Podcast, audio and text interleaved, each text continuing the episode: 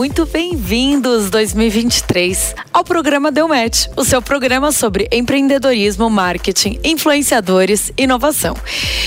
E olha, tem muito luxo e amor no programa de hoje, porque o nosso convidado mistura o romântico, o sexy e é considerado um dos melhores estilistas do Brasil. Ele veste famosos como Paula Fernandes, Juliette, Neymar, Virgínia, Eliana. Bom, Nessas palavras já dá para entender quem é, né? E de Lavras para o mundo, seja muito bem-vindo, meu amigo Obrigado, Edu Amarante. Bom, bora começar esse bate-papo com um estilo bate-pronto. Então, eu vou te fazer algumas perguntas e você me responde claro. o que vier à sua cabeça. Combinado. Seu signo? Capricórnio. Ah, então você realmente é o cara do dinheiro. É o cara do trabalho. o dinheiro é sempre a consequência de quem trabalha muito, né? É, quem você admira? Acho que a minha maior admiração é Deus. Que lindo. Um lugar. A minha cama, a minha casa. Ai, amo Netflix. Uma comida. A da minha mãe. Doce de leite Nutella. Doce de leite feito em casa. Melhor estação para a coleção. Eu acho que a estação para coleção é sempre aquela que aquece seu coração. Então eu acho que o verão é sempre a parte que a gente está mais feliz, o sol ilumina, a gente fica radiante. Então acho que o sol ele, ele faz muita muita parte na hora de criar uma coleção, assim. Eu vejo sempre que que essa questão do sol, do sexy, tipo, ilumina. Dá mais vontade, né? Eu, eu fico com mais vontade de fazer verão do que inverno. E última, quando você se olha no espelho, o que você vê? Eu vejo um homem em, constante transformação. Eu vejo que eu fiz 37 anos dia 15 de janeiro e eu vejo que esses anos todos me transformaram numa pessoa bem melhor do que eu sempre fui. Eu acho que cada ano, se a gente presta atenção e, e, e seguia pelo lado do bem, a gente melhora também. Edu, o que, que você quer deixar para o mundo? Cara, eu quero, eu quero deixar um legado muito além da roupa, porque a roupa foi o instrumento de chegar aqui, mas eu acho que hoje, hoje o significado disso tudo dentro da minha filosofia, que é sobre se amar antes, que é nada mais do que um si na frente e um S atrás do amarante. E acho que é sobre isso, sobre amor, amor próprio. Você foi. Me conta um pouco da sua infância. Como é que foi é, a moda para você? Você sempre soube que você ia trabalhar com isso ou não? Ou foi do nada? Como é que foi? Então, eu, eu, eu sempre amei arte, né? Era aquela, aquela criança que não se identificava com nada além de arte. Arte, arte, arte. E, e com isso eu era, tipo, péssimo em todas as outras áreas. péssimo. Eu também, eu também. Minha mãe, minha mãe sofria bastante. E Você ia bem no colégio? No que eu gostava. Putz, eu né? não ia bem em nada. Eu também, meu amor.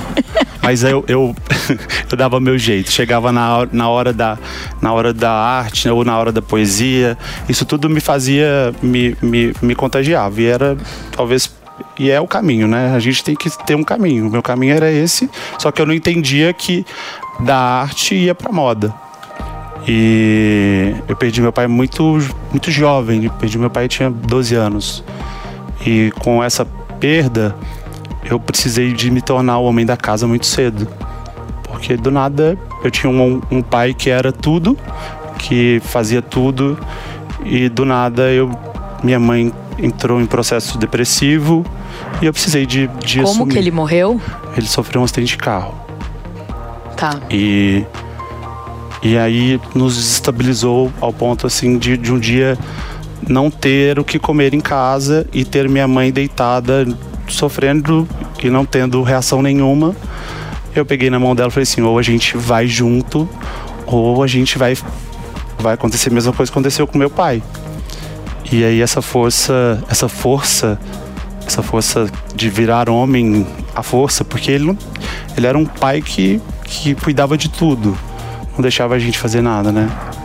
E ele essa dificuldade, essa perda trouxe esse homem para cá. E você fala muito em Deus, né, Edu? Sim. Em que momento que você sentiu Deus no seu coração? E acho que essa entrevista é uma entrevista até um pouco diferente, porque quem te assiste nos stories vê que você é uma pessoa que sempre está falando de Deus, que mostra looks maravilhosos, mas que tem um propósito espiritual em cima disso, o que a gente não vê em outras marcas. Então eu acho que aí a gente já vê um ponto muito diferente que eu acho que seria legal a gente falar um pouco sobre isso. É que eu, eu acredito muito que as pessoas hoje elas estão em busca de, de algo além. Elas, eu acho que essa palavra de conforto que eu, que eu levo, ela primeiro é para mim, né? Ela primeiro me conforta. E aí eu entendi que quando eu quando eu publicava elas, eu confortava o coração de muitas pessoas. Que lindo. Então, é, a pessoa, a pessoa começou, as pessoas começaram a ver minha roupa de outra maneira também, tipo com propósito. É, não é uma roupa fria. Você não vai comprar a roupa do Amarante pra. Ele é um cara que ele leva uma mensagem, ele agrada, ele, ele, ele tem um. As, as, as, as minhas seguidoras têm um acesso comigo direto. Eu faço questão de responder uma a uma e isso vai, vai tornando uma comunidade, né? Que um ecossistema que, que é muito, muito legal. Tipo, eu acordo todos os dias, sei lá, com 200, 300 directs de pessoas, de mulheres e, e pessoas e falando assim, nossa, como, como você é, mudou meu dia com a sua frase ou, ou vestindo a minha roupa e falando assim, nossa, e elas se sentem valorizadas. Isso, isso é muito importante, porque até então o estilista ele era, ele ele estava acima da cliente. Aí chegou um, um amarante, que eu acredito que é assim que eu sou, que olha para o olho dela e fala que ela é maravilhosa e que eu quero que ela seja que ela que ela ela faz parte ela é tão importante para mim quanto eu sou para ela.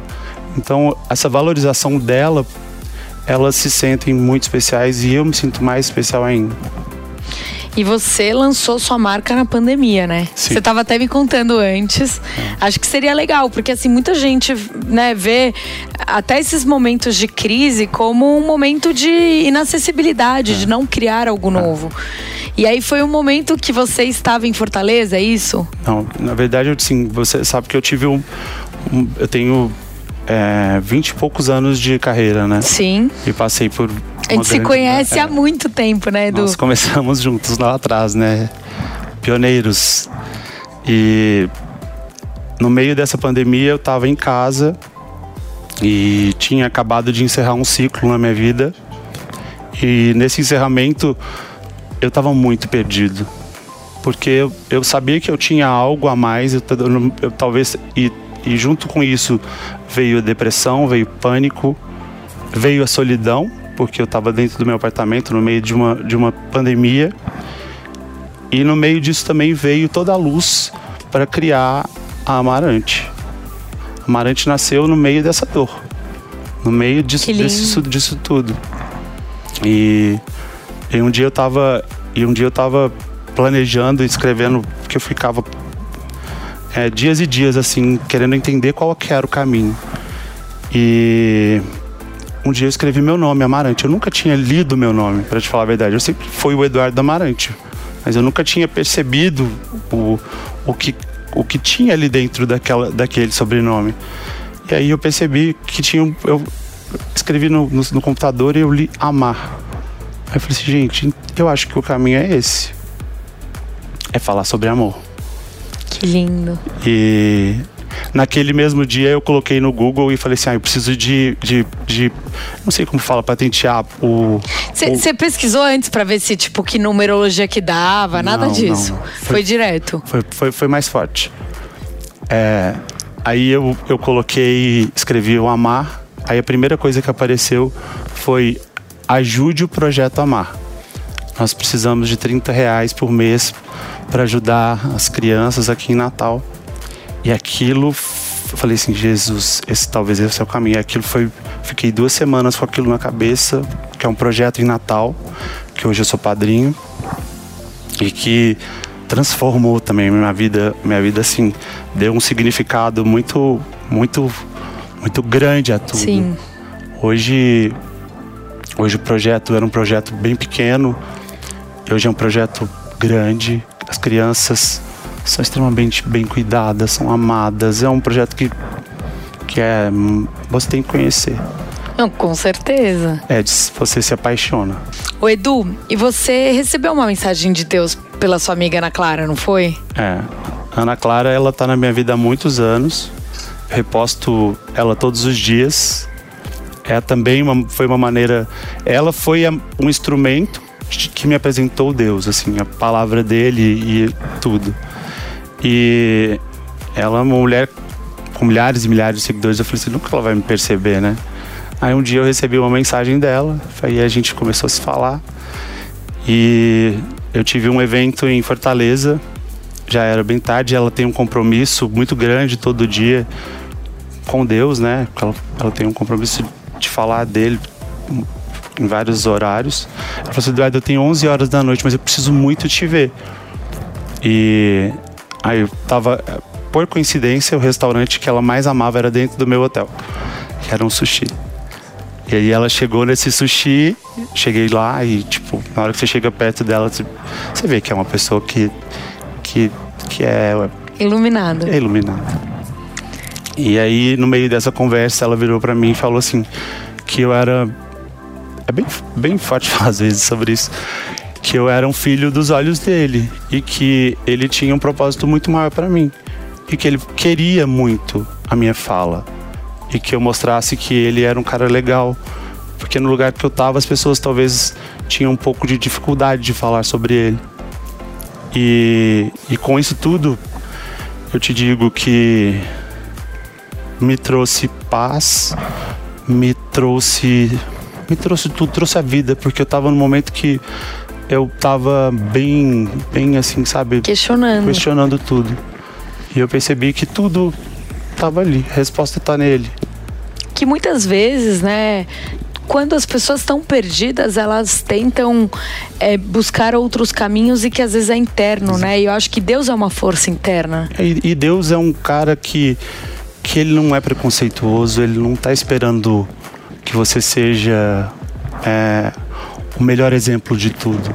Mas ele espera que você seja exemplo também. Né? Ele nunca vai ser um olhar preconceituoso ele é um olhar de amor. Então, é, quem se apoia, quem conhece ele a fundo, e eu te digo isso, eu não tenho, eu não, eu não tenho uma, eu não tenho uma igreja, eu não vou a alguma igreja, mas eu tenho um Deus muito grande dentro de mim e que guia e que, e que me guia. E quando eu comecei a seguir os sinais que ele me dava, então as coisas prosperaram muito mais. E, e assim, é muito doido, porque a maneira que você me contou que você conheceu a Juliette foi assim, gente, não sei explicar. Eu acho que o Edu vai poder contar um pouco, mas inédita. É. Eu comecei a reparar que ela tava com alguns looks meus tá. dentro do Big Brother. Sim. E eu olhava assim, mas eu falei assim, meu Deus, como chegar, como chegou até ela, Sim. né? E aí um dia uma, uma amiga minha falou assim, ah, Eduardo, é, é, ela vai ter vários looks seus, inclusive o da final. Eu falei assim, meu Deus, e assim, era um começo, né? Ela tava, tava aquele começo de. E você também tinha acabado de começar, né? Eu tinha feito cinco peças de roupa para fazer uma campanha para lançar a minha marca.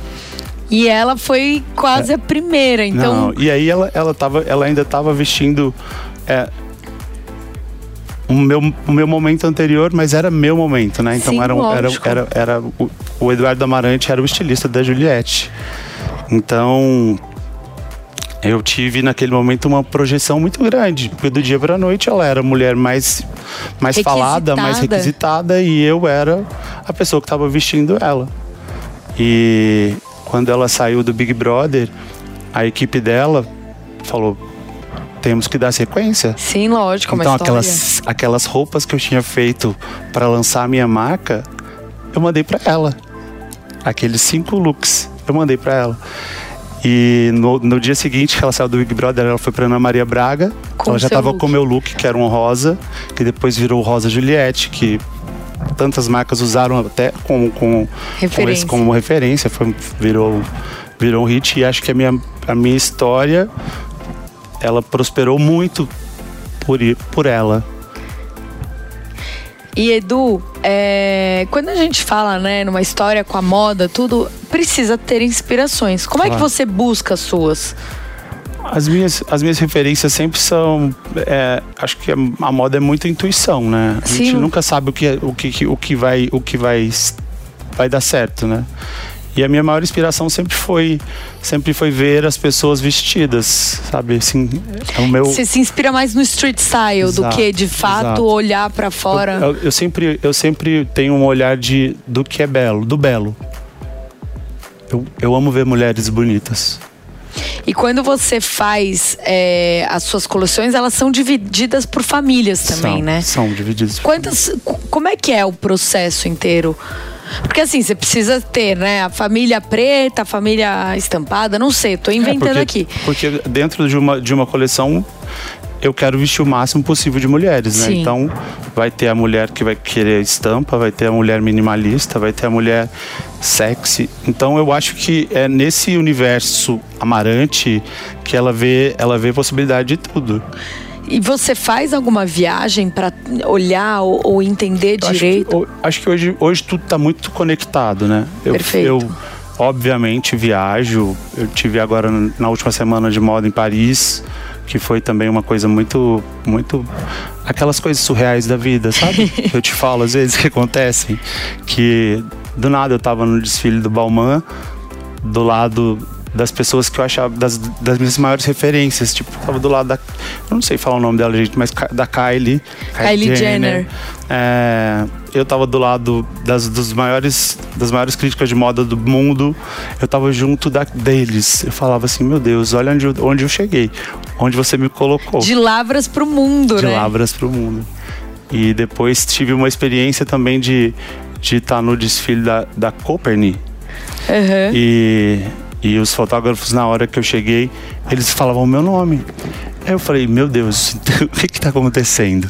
E, e, aí você se programa para ir nas próximas ou? Eu pretendo ir na próxima. E mais que isso, né? Eu estava fazendo um movimento junto com, com, com amigas blogueiras, vestindo minha roupa e colocando a minha roupa em, em, em check ali.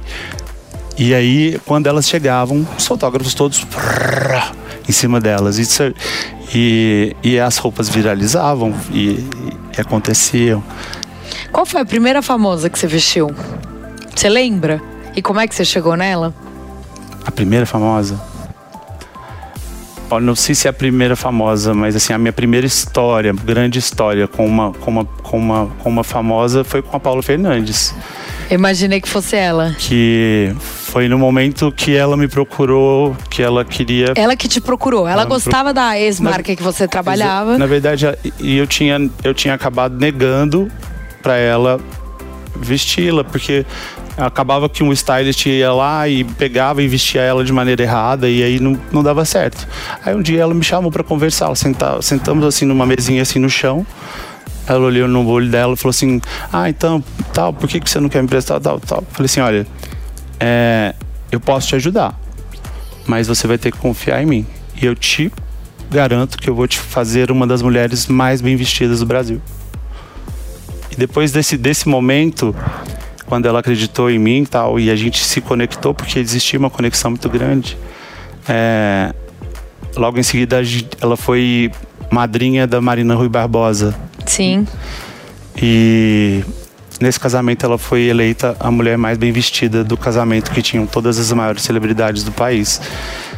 E a nossa história é, é contínua, né? Sei lá quantos anos tem isso e, e virou ela é, talvez minha melhor amiga, meu apoio e a gente se apoia muito. É muito doido, porque se você for, né, pensar pelo por outro lado, você disse um não para ganhar um sim. Foi. E, tipo, é difícil você dar um não pra Paula Fernandes, né? Tipo, olha, então, não. Não. E ela, e ela, e ela insistiu, porque ela queria, ela queria, ela queria entender, porque ela via várias pessoas vestidas com a marca e, enfim, é, esses, esses são os caminhos que a gente talvez não entenda, mas que acontecem e são encontros, encontros de alma. Meu encontro com ela é um encontro de alma. Edu, e você tem parceria com outras marcas também, por exemplo, a La Moda, com a Bianca e a Bruna. Como é que funciona isso? Na verdade, hoje em dia, é, eu, eu, eu, sou sócio do Grupo La Moda, né? Com a, a Amarante, a Mar de Amarante. E elas são sócias e têm as, as marcas que elas dirigem que é a Lança Perfume a Bruna e a My Favorite Things a Bianca. Mas, mas aí você entra na parte criativa ou não? Na verdade, eu, quando eu entrei no grupo, eu entrei para fazer um rebrand da Lança Perfume. Eu saí da, da, daquele meu antigo ciclo e cheguei lá em Criciúma e fiz talvez o maior rebrand de marca que existiu nesse país. Como é que é, é, fazer um rebranding de uma marca que já é consolidada? Deve ser um baita desafio, né? Foi um baita desafio porque eu, eu era, era também assim, a pandemia aconteceu tipo pouquíssimo tempo depois disso, né? E eu cheguei lá, eu encontrei uma moda que não era a minha moda. Sim. E eu tive carta branca para fazer o que eu quiser, que eu, o que eu queria. Sim. Então eu, eu transformei uma coleção inteira em uma semana. Eu, a gente redesenhou a coleção inteira em uma semana e era um produto que não era o produto que a cliente lança perfume entendia naquela época. Sim. Que era muito diferente, era, era a minha essência. E naquela época eu cheguei lá, era, um, era uma coleção de festa, muito brilho, muita coisa. E eu fiz uma coleção casual, com, com algodão, com tricoline, com flor. E elas, ninguém estava preparado para aquilo. Mas eu não sei que, acho que sempre tem aquele sininho no meu ouvido. E eu fui e falei assim: eu, eu vou seguir esse caminho. E em seguida aconteceu a pandemia. E aquela roupa que era uma roupa completamente de festa, ela não teria ocasião. Nossa, então foi tipo é, assim: Deus. E, Deus. e, e, e no começo no começo as clientes elas elas estranharam. elas estranharam não as, as clientes que as clientes estranharam mas foi a, a, a, coleção que mais vendeu na história e depois esse legado foi indo indo indo indo indo chegou um momento que eu falei não agora eu quero meu e aí eu eu com o Hugo que é o irmão delas que é o CEO da, da La Moda eu falei olha eu tenho um projeto que é o meu projeto, é, é, a minha, é o meu legado, é o meu nome. E. Quer fazer parte? Você quer fazer parte? Eu sei fazer muito bem isso. Você sabe fazer muito bem isso. Nós dois juntos podemos virar uma potência. E aí nasceu o Amarante. Nasceu o Amarante dentro desse universo da La Moda. São três anos da Amarante, né? O é, que, que você teria falado pro Edu ali, ali de trás? Ou tem algo que você dá, daria uma dica aí para quem é de casa e quer lançar uma marca e tem essa vontade? Ah, eu acredito muito que tudo tem um momento. Sim. Ah, existe um momento certo das coisas. E eu acho que aquele era o momento que eu pude acreditar em mim. Por muito tempo talvez eu não acreditava. Eu achava que, não, que eu, não, eu não sei. Acho que eu amadureci no meio disso tudo, dessas coisas todas que aconteceram no mundo. E eu vi naquele momento que eu que era independente de onde eu estivesse, as pessoas queriam produto que eu fazia, queriam, queriam as coisas, queriam o Eduardo. E aí isso me impulsionou e, e foi assim que, que eu criei a Amarante e eu acho que é, é sobre isso, é sobre construção. Nada vai acontecer do nada. E tudo que acontecer muito rápido também tenha medo. Porque as coisas são muito líquidas. Elas desaparecem. E eu tô há vinte e poucos anos nessa luta e eu acho que esse era o momento certo de acontecer. Você já sofreu algum preconceito ou passou por alguma situação constrangedora assim durante sua carreira? Alguns. E tipo ligado ao quê? Primeiro porque eu sempre eu, eu sempre fui uma pessoa que nunca teve um, um método um método, não tenho uma faculdade, eu, eu criei o meu método de, de ser, de, de, de criar. Então já assim, de, de início já era, já era, já era estranho, né? Mas eu sempre soube onde eu queria chegar, né? É, e eu fui evoluindo em cima disso. E fui evolu isso é muito importante, né? Porque o que você tá falando assim, eu não me coloquei dentro da caixinha. Eu sabia que eu tava fora dela. fora. E muita gente, né, especialmente quando tá criando algo é, que as outras pessoas vão lá e julgam, se, se colocam dentro da caixinha, né? Então eu acho que isso que você tá falando desse preconceito, porque assim, ninguém nunca imagina que você, aonde você está hoje, tenha sofrido alguma coisa. Muito, muito, muito. Acho que eu, eu vivi uma época que quando eu era mais novo, não existia a palavra cancelamento, né? Só que lá atrás as pessoas já viam em mim alguma coisa que era diferente. Realmente sempre fui. E, e com, essa, com, essa, com essa maneira de ser, de, de acontecer, e as coisas sempre aconteciam. As pessoas não entendiam. E, aí, e nessa não compreensão, elas me cancelavam. Só que eu era um menino. Eu era um menino. Você foi cancelado por, por, por qual motivo, por exemplo, no Por digital? exemplo, quando eu saí, eu saí de uma marca que eu trabalhava para assumir essa outra marca que eu assumi por muitos anos. É, aí uma jornalista publicou assim um texto falando que eu era, sei lá, que eu, que eu era o John Galliano do não sei o que e que eu tinha levado informações de uma marca para outra, sendo que isso não, não era não era verdade. E na época eu era um menino. Não tinha, não tinha Quantos preparo. anos você tinha? Eu tinha uns 20 e poucos. Como é que você lidou com isso? Porque a, a, na época que Manu, você é cancelado é muito Manu, difícil. e, e, e não era, e não, e era, e era, e não, é, e não existia essa palavra. E eu, eu virei pra minha mãe e falei assim, mãe, eu não quero viver mais. Não quero viver mais, eu não quero, porque eu não sabia fazer outra coisa, eu também não sabia como que eu ia voltar, porque era muito pesado. Foi muito pesado na época. E Até a gente viu recentemente a DK, né? foi muito pesado na época, porque elas, elas, eles foram muito pesados comigo. Eu era e não e era mentira, não era verdade. Só que eu não tinha nem, nem condição de fala, eu não tinha como, não, não tinha, não, não tinha esse, esse é, eu não tinha abertura para ter nem resposta. Aí um dia eu acordei de novo e falei assim, vou de novo.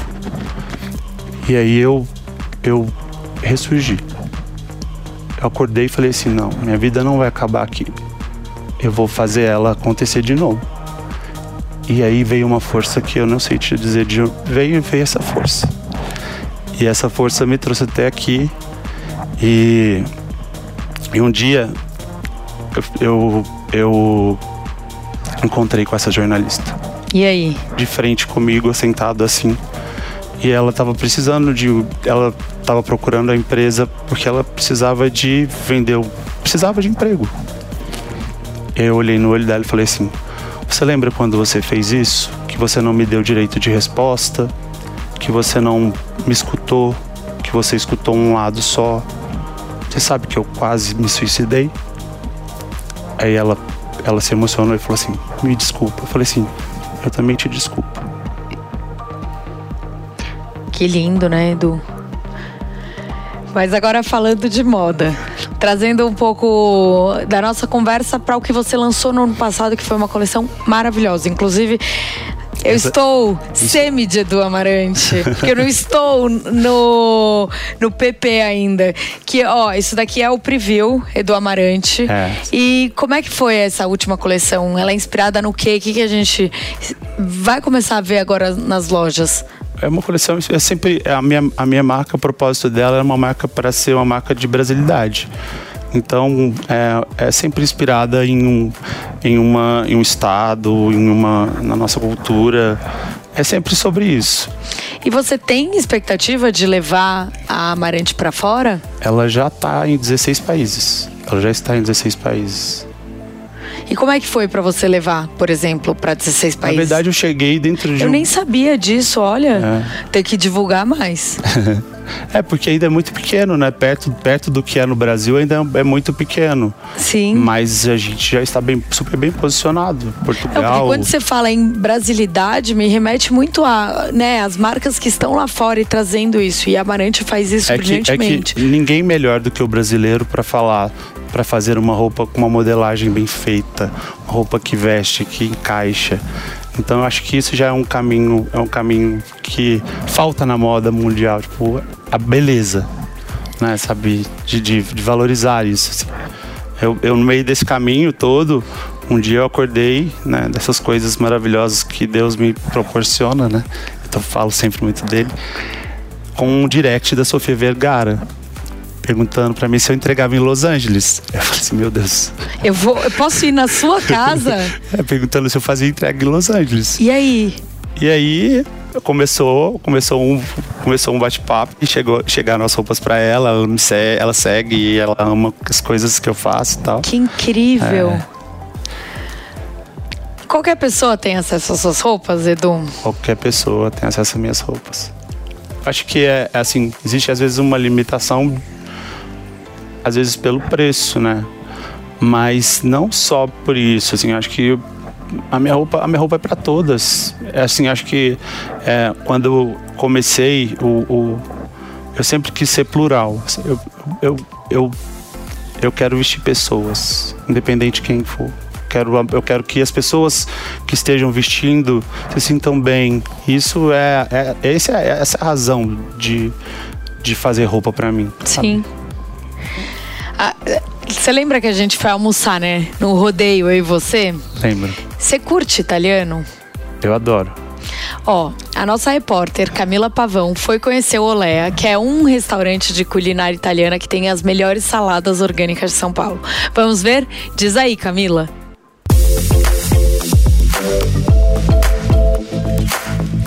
Fala Manu, hoje eu estou aqui no restaurante Olé, que tem uma tradição na cozinha italiana e oferecem assim pratos maravilhosos. E eu estou aqui com o Fábio, que é proprietário, e ele vai contar pra gente como começou essa cantina italiana aqui na Zona Sul de São Paulo. Fábio, prazer enorme falar com você. Conta pra gente como é que começou o Olé. Prazer é meu, obrigado aí pelo convite de participar. A Manuela, super parceira nossa desde o começo. E a ideia do Olenha surgiu em trazer essa culinária italo-mediterrânea com uma pegada meio saudável. E aí a gente trouxe esse conceito do, do, do mozzarella bar, da vitrine de saladas, que é, dentro da, do público brasileiro encaixou super bem. E a gente teve uma resposta fantástica, tanto que estão aí funcionando praticamente 13 anos hoje.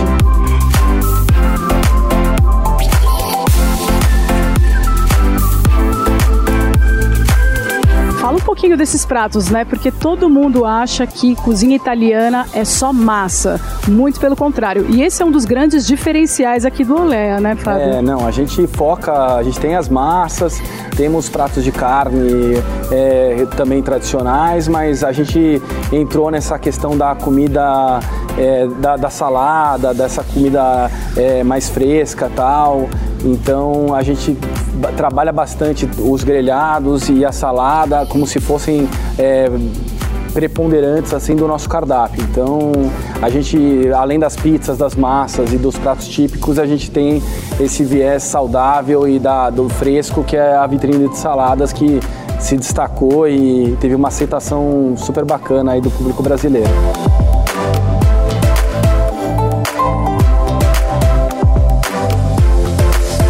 Conta pra gente, já que a gente está falando de cardápio, quais são os dois principais pratos? Eu sei que é um pouco injusto, né? Porque tudo é maravilhoso, mas quais são os dois principais pratos que são assim carro-chefe da casa? Tanto nessa questão mais saudável, que é um diferencial aqui do Olé, quanto na massa, aquela massa mais encorpada que a gente adora, com muito molho, muito queijo. E a mussarela é bem especial aqui, né? Sim, sim. É, a mussarela bar. A gente gosta da mussarela e a mussarela entra praticamente em vários, não em todos, mas em vários pratos. Eu acho que dentro da, da, da, do conceito da vitrine de salada, eu acho que a salada acompanhada do nosso bifiante, que é, é meu, o pessoal adora, é, sai, eu acho que todo final de semana uma tonelada desse, desse, desse, desse prato. Assim como a massa, a gente tem o penne zucchini mascarpone, que é, é um prato feito com, com esse queijo mascarpone e abobrinha, uma abobrinha grelhada que o pessoal experimenta e volta sempre, sempre para comer de novo. E é isso, Manu. Eu vou ficando por aqui. Venham conhecer o Olé, que é o melhor da gastronomia italiana aqui em São Paulo.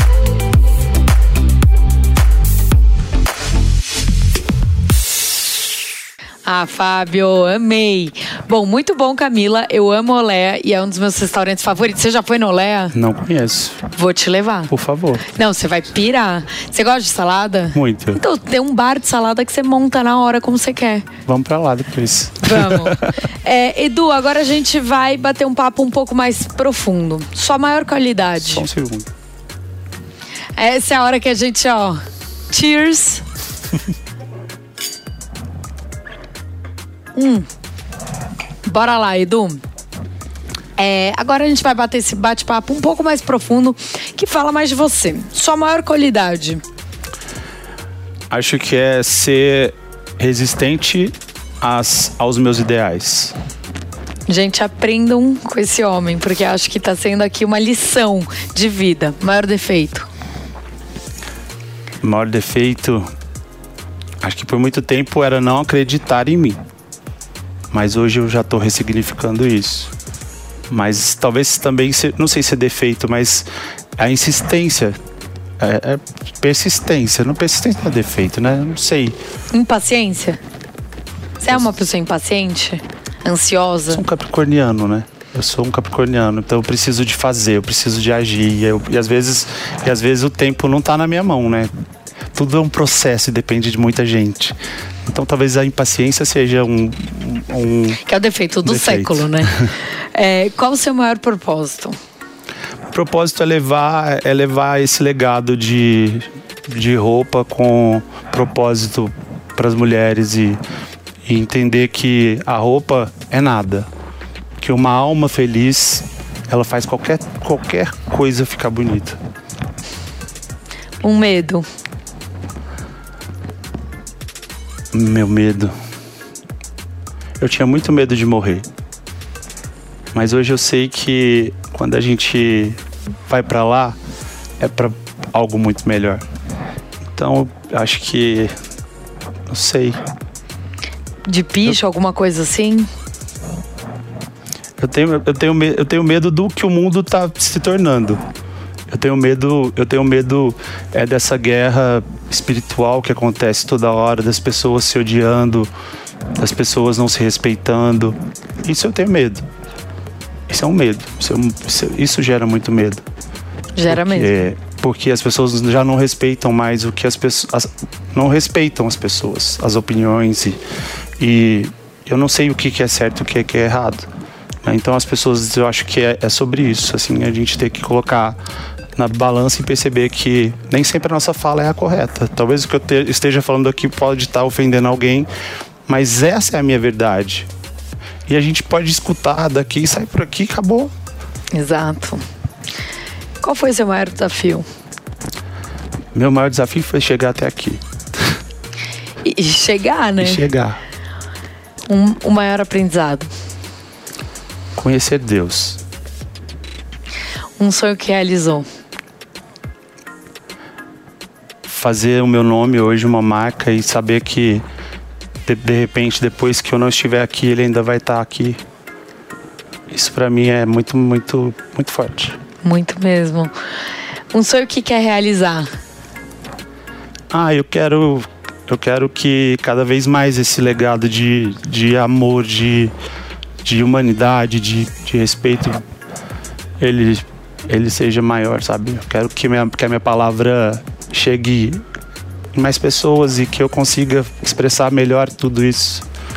Tá aqui, você sabe que é pra mim um desafio. Sei super, sei super. E olha, gente, é, tá aqui com o Edu, pra mim tá sendo assim muito maravilhoso, porque eu sei que ele não daria entrevista pra qualquer pessoa. Então, eu amo. Como que você se vê daqui cinco anos? Mais velho. Boa resposta. Você sabe que todo mundo responde, tipo, ah, eu quero. nananana. Olha, e tem mais uma novidade aqui. A gente tem sempre é, coisas, né? É dinâmico o nosso programa, Claro. porque é isso, é sobre a vida, é sobre histórias, sobre medos, acertos. E um dos nossos clientes, que é o Papila Deli, Ingrid. Ah, não. Andressa.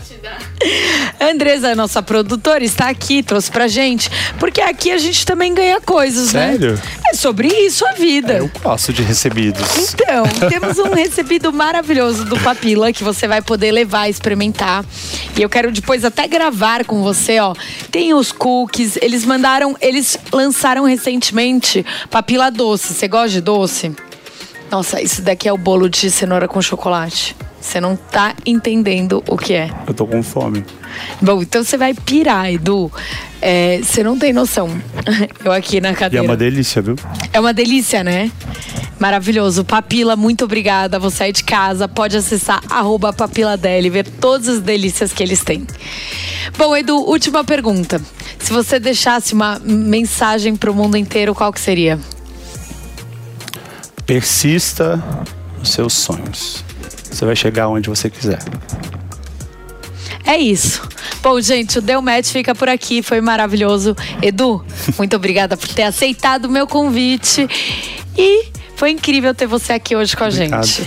E para você que nos assistiu, muito obrigado pela sua companhia. Até semana que vem. Um beijo.